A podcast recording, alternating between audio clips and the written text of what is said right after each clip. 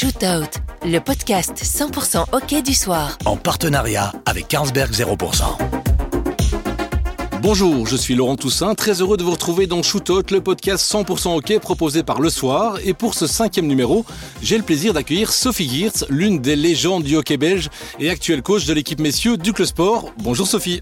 Bonjour Laurent. Ravi de vous accueillir aujourd'hui pour ce nouvel épisode de notre podcast. Et avant de débuter, un petit mot d'abord sur l'entame de saison des Merles. Satisfaite de la mentalité, du jeu proposé, même si le bilan chiffré pourrait être un peu meilleur? Oui, c'est évident qu'on aurait aimé avoir un peu plus de points, mais euh, euh, vu d'où on vient et euh, la façon, surtout la mentalité, comment on a commencé cette saison, c'est remarquable et ça, ça donne beaucoup d'énergie pour le futur. Vous avez pris quand même des points importants ce mercredi face au Waterloo Ducks. Cette dixième journée, est-ce qu'elle marque déjà un tournant dans le championnat? Euh, ça, je ne sais pas, mais en tout cas, pour nous, dans notre processus, c'était des points très importants. Euh, parce qu'on était tout près, quand même, quelquefois déjà, de battre une grande équipe.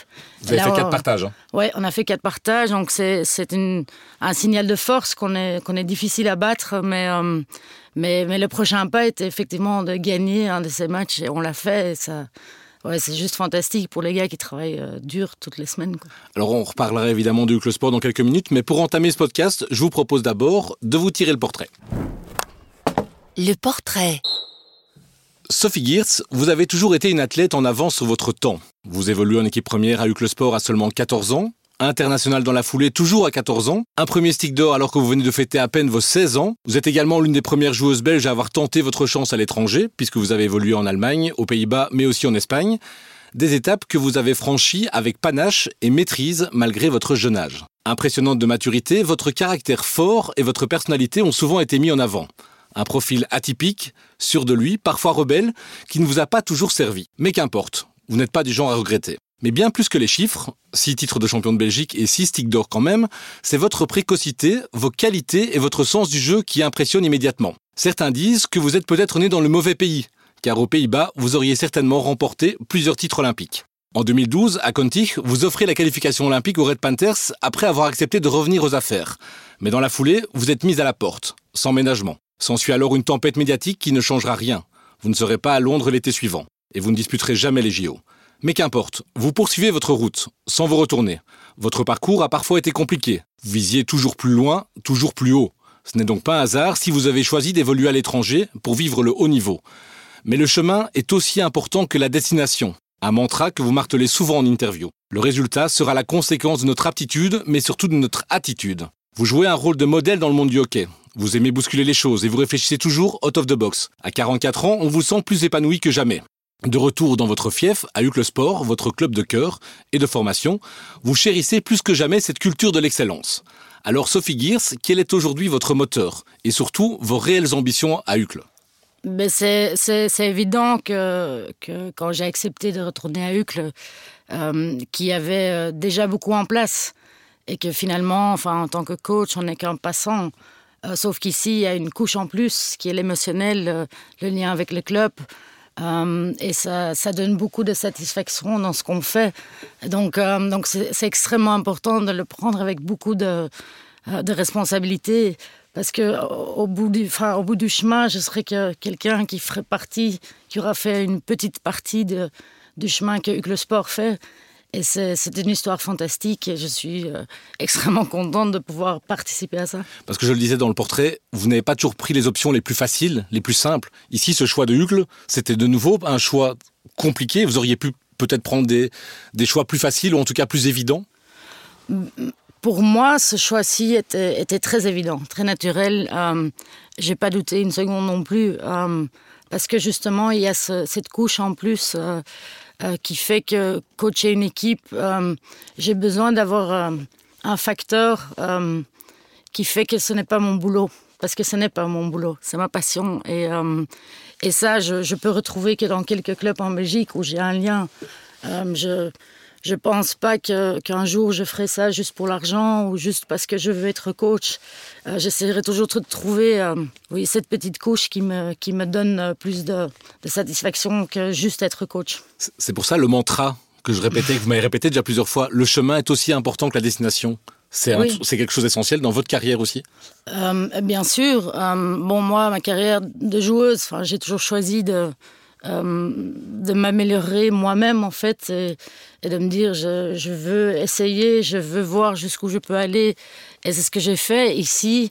mon rôle, c'est d'aider de, des jeunes joueurs ou joueuses de, de, prendre ce même chemin, d'essayer d'aller voir jusqu'où ils peuvent aller. Et si je peux les aider là-dedans, la mission est accomplie. Alors, Sophie Gears, votre actualité, c'est évidemment ce premier tour de la compétition avec Luc Sport. Depuis le retour en division d'honneur, les pas en avant et les progrès effectués ont été impressionnants. Il y a encore une marge de progression importante avec cette équipe, avec ces joueurs?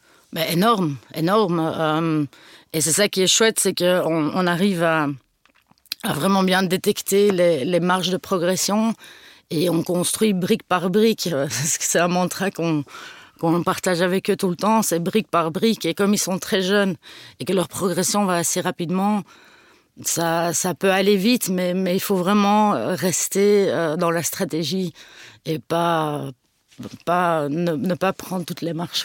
On a, déjà, on a déjà évoqué ça plusieurs fois tous les deux en discutant. Vous jouez de mieux en mieux, ok, ça c'est une évidence, mais il n'y a pas encore assez de points. Comment est-ce qu'on concrétise ça? Comment est-ce qu'on prend plus de points? Mais si, on le savait, euh, non, c'est ça aussi, ça fait partie de la stratégie et, du processus. C'est l'année passée, on est arrivé en DH. Enfin, d'abord, on a, dû monter en DH. On est arrivé en DH. On s'est dit, ok, euh, pendant six mois, on va essayer de s'adapter au rythme. Hein, c'était la première chose à faire. Deuxième chose, c'était plus euh, comment est-ce qu'on va construire notre, notre stratégie défensive parce que bon, moins de goals qu'on prend, plus de chances qu'on a de prendre des points. Et cette année, c'est le prochain pas, c'est OK, comment est-ce qu'on va créer un peu plus d'occasions de, goal? Elles sont pas encore rentrées, mais dans le plan, ça devrait venir euh, dans le futur proche. Euh, mais c'est vraiment une, euh, un aboutissement d'une stratégie brique par brique, avec des jeunes joueurs qui, qu'on sait qu'ils peuvent être bons et pas bons euh, en, en espace de trois jours. Euh, mais c'est pas grave, on en a assez et euh, la mentalité est là, ils ont tous faim et, euh, et on va y arriver, ça c'est évident. Alors question volontairement provocatrice, le sport a-t-il les moyens de ses ambitions pour s'installer durablement en DH et rêver de nouveaux titres de champion de Belgique? Le club en a décroché 13 et le dernier remonte à 1987. Mmh, oui. Ben, dans le sport, on ne sait jamais évidemment. Ouais.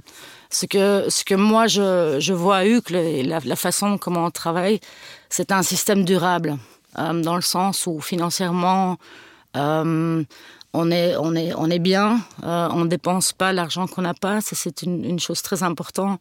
Au niveau des installations, c'est assez correct. Mais surtout, ce qu'ils ont fait pendant 10-15 ans, là, ils ont, ils ont construit une école de jeunes phénoménale. Et, euh, et, moi, je dis toujours, comme ce week-end, il nous manquait un joueur, on prend juste le prochain. Ouais. Et, et, ça fonctionne. Et, et c'est génial parce que, parce que ça fait euh, une ambiance euh, très familiale et tout le monde est derrière. Et c'est juste fantastique d'avoir euh, ce luxe, en fait. Un mot sur le niveau du championnat. On le dit de plus en plus costaud chaque saison. Vous êtes d'accord avec ce constat? C'est de plus en plus fort? Mais très honnêtement, je, je, suis là que pour la deuxième année. Ouais. Je trouve que le championnat, le, bon, le, le niveau est, est, très correct, c'est très bon, mais on sent cette année qu'il y a d'autres objectifs. Euh, notamment pour les Red Lions. Et, on va en parler je, juste après ça. Ouais, et je trouve qu'on qu le ressent euh, dans, dans beaucoup de choses. Euh, bon, ils n'ont pas encore vraiment entamé leur, leur, leur, préparation. leur préparation, mais on le sent. On sent qu'il qu y a plus de peut-être de, de, motivation individuelle ou de, de challenge individuel que, que, pour les équipes. Euh, il, y a, il y a moins d'équipes qui ont une identité très forte, je trouve, par rapport au passé. Pour la lutte pour le maintien, est-ce que les choses sont déjà faites et le Victory et le White ne sont pas un cran en dessous? Oh, On était dans cette situation l'année passée, donc on, on, a une bonne vue là-dessus. Euh, C'est sûr que pour les deux clubs, c'est vraiment leur première année. Euh, pour le Victory, même depuis très longtemps. Ouais. Euh, donc, avant, avant l'hiver, c'est vraiment la découverte. Euh, on verra après, après l'hiver comment ils vont se manifester. C'est des équipes avec des qualités, sans, sans aucun doute. Il faudra voir comment ils évoluent, s'ils ont envie d'évoluer, s'ils, ont, s'ils travaillent de la bonne façon pour, pour justement pouvoir défendre vraiment leur couleur, parce que jusqu'à présent, c'est sûr que, que c'est pas facile pour eux. L'objectif de Huc Le Sport cette saison, c'est pas uniquement le maintien, c'est plus. Bah, c'est sûr que l'année passée, bon, on est passé par les barrages, on a su se sauver. On aimerait bien avoir une saison un peu plus cool. ce serait, Et assurer le maintien rapidement Oui, oui. Dernière question, qui sera champion de Belgique en mai prochain? Mais j'ai fort aimé le Brexgatin. Mais bon, on les a vus qu'une fois. enfin, on les, voit souvent online, mais, euh, mais j'aime bien euh, leur composition d'équipe, la façon comment ils jouent. Euh, ils ont quand même des qualités assez impressionnantes, je trouve.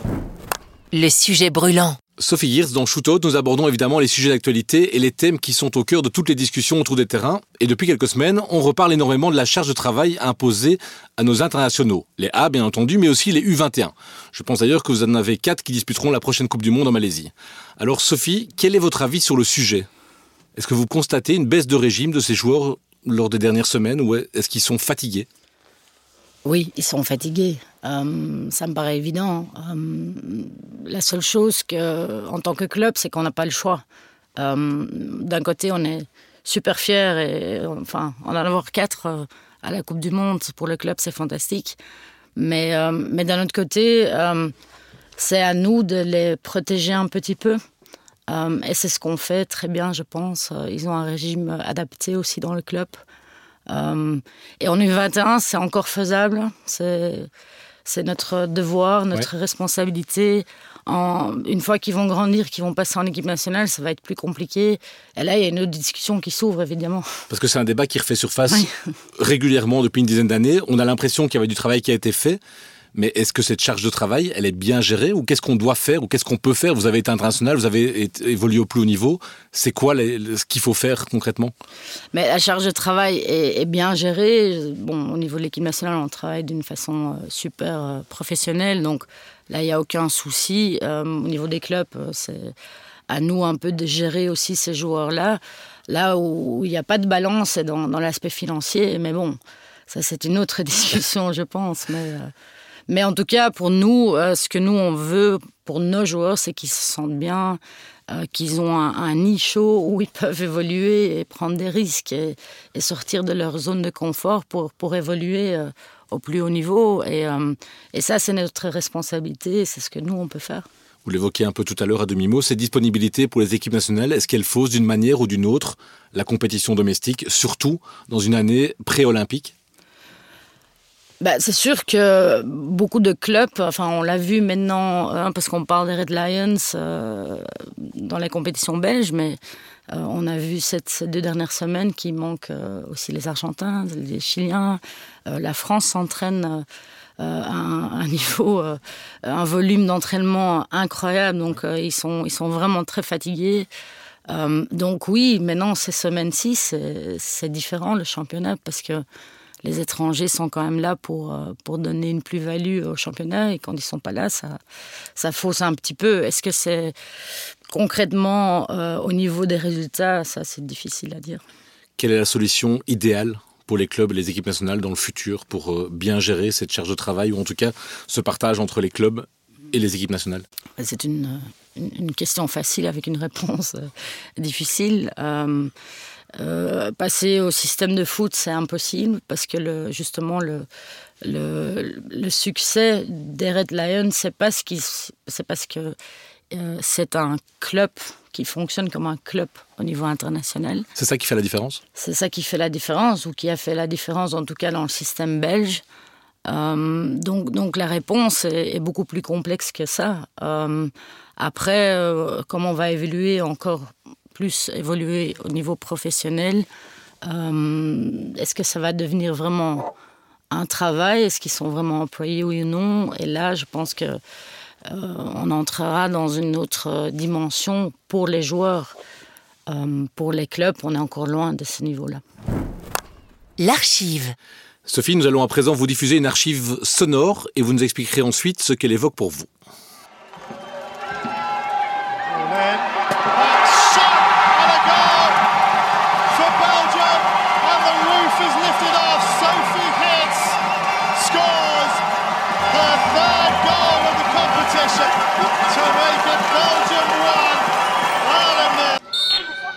Hockey Club, and it's into the roof of the net. And Sophie hits, makes it Belgium 2, Ireland nil. Ireland won't rush to take it. The Belgian players rush to the centre of the park and embrace each other. It's despair and dejection for Ireland. But Pascal Kina stands with his arms aloft to celebrate Belgium's qualification to the Summer Olympic Games in uh, London in just over. Quel est votre sentiment quand vous entendez cette archive 11 ans plus tard? C'est encore une blessure qui est, euh, qui est à vif?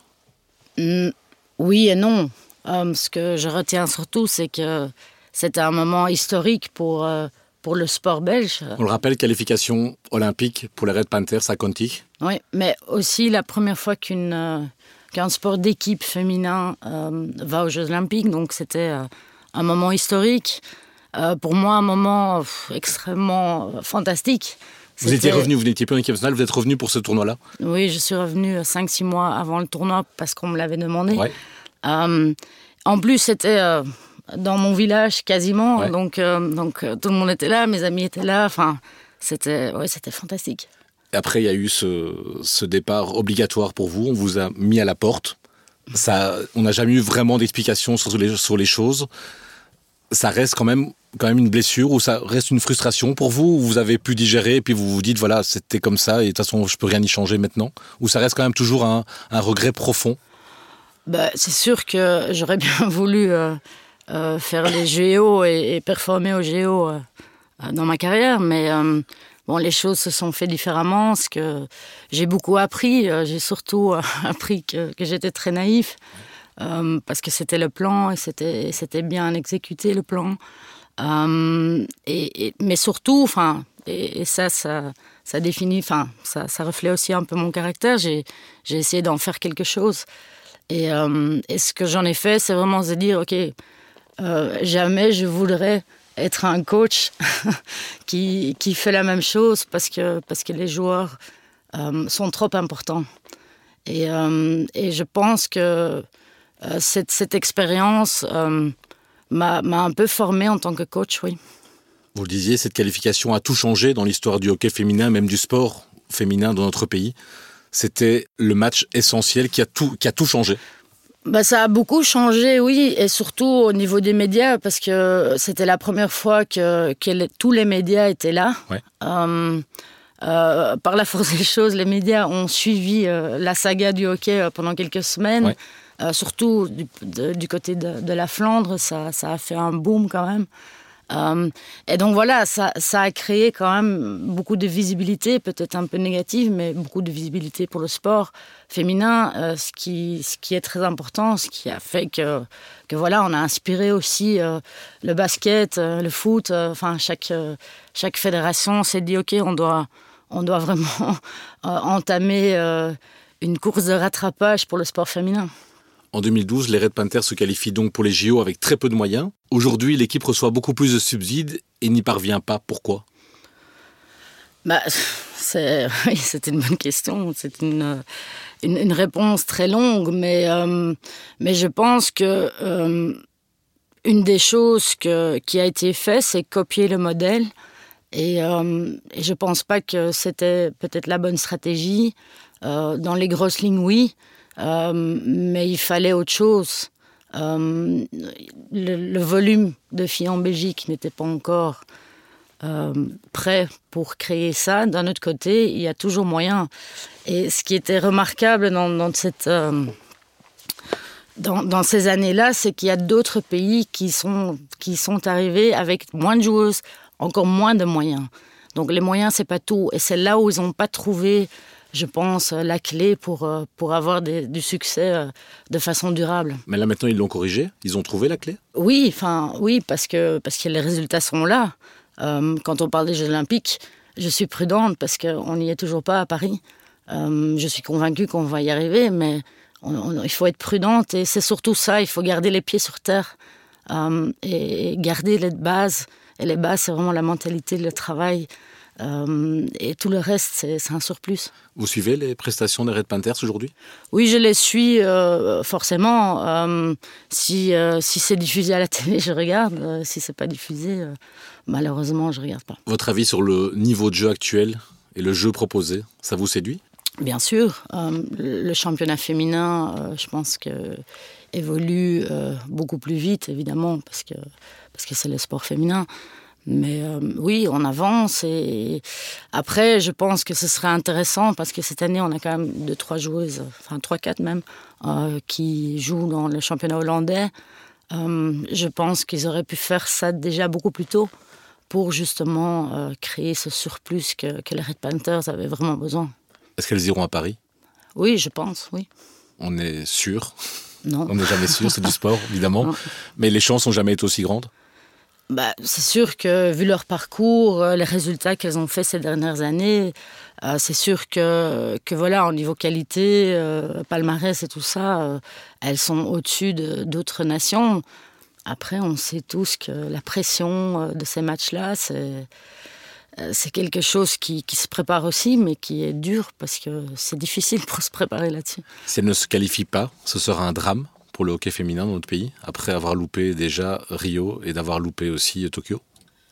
Euh, Oui, ce serait un drame dans le sens où euh, ça fera la, troisième fois de suite.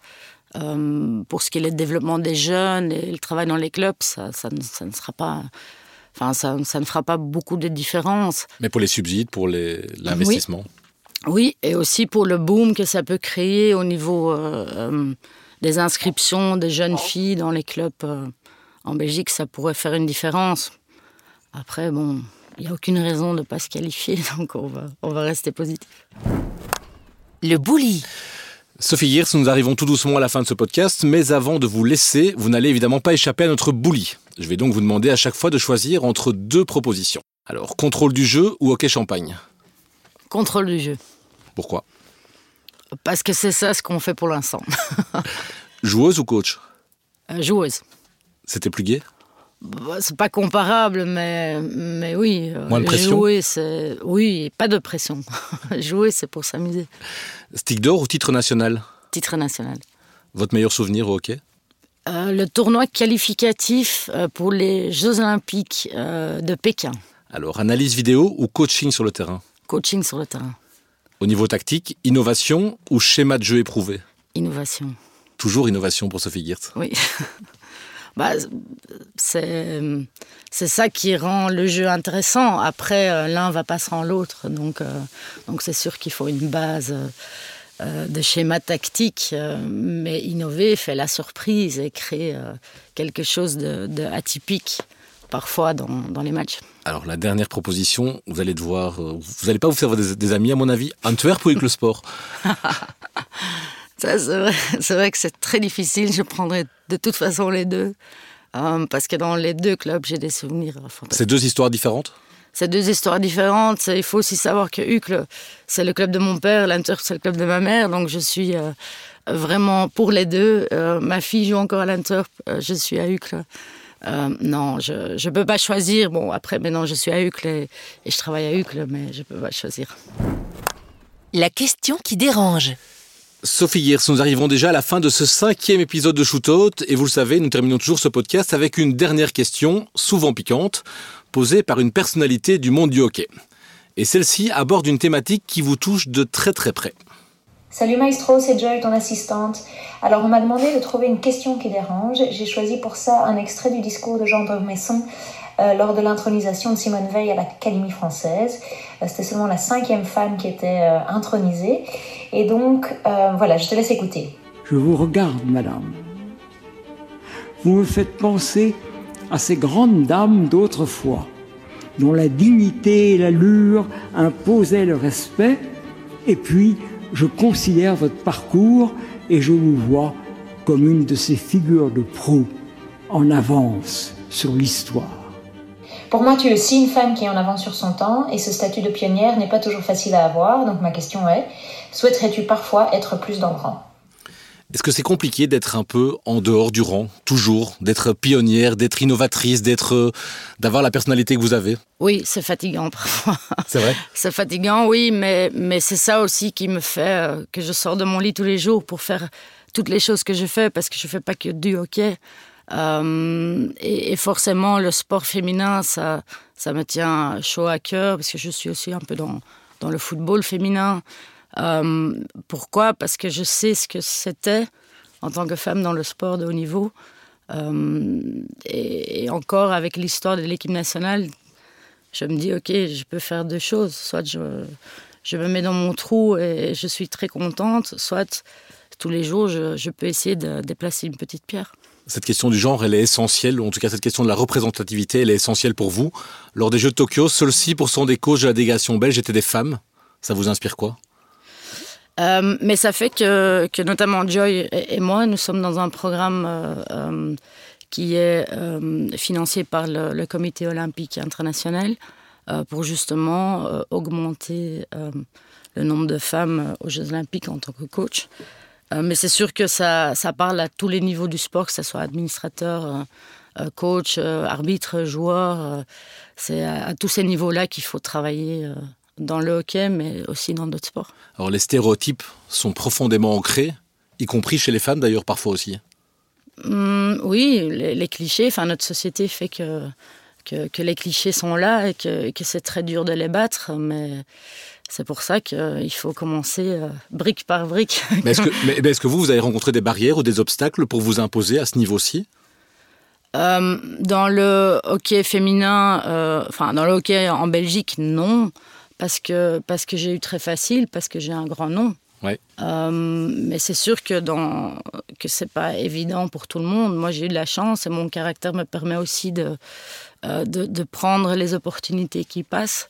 Euh, mais c'est pas pour tout le monde aussi facile et c'est pour ça que je suis un peu obligée de, euh, de faire ce que je fais et de pouvoir euh, Enfin, si je peux aider quelqu'un, je le ferai toujours. Alors, vous l'avez évoqué. Donc, moi, je voulais aussi justement parler du, du club Antwerp Diamonds FC.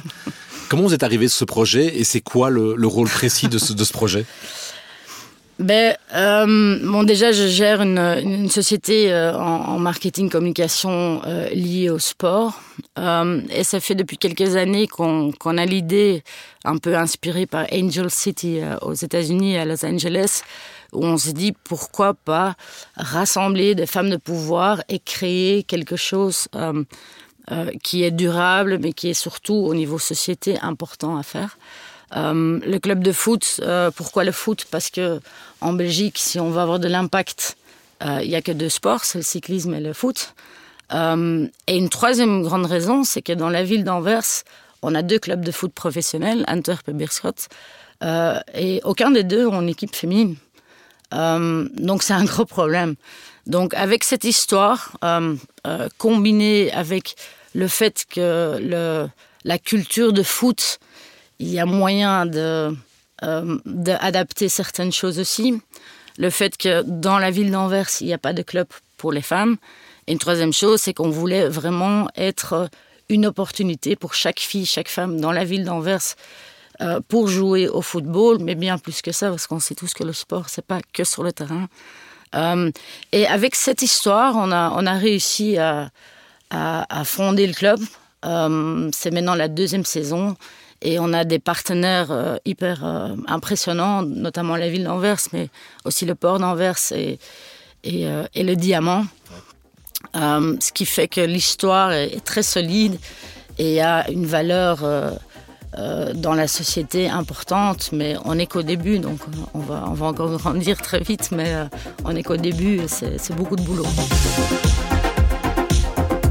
Merci Sophie Gears pour cet entretien et merci à vous d'avoir pris le temps de nous écouter pour ce cinquième numéro de Shootout, le podcast 100% hockey du soir, disponible sur toutes les plateformes de streaming. Évidemment, n'hésitez pas à partager et à liker. Moi, je vous dis à très bientôt. Ciao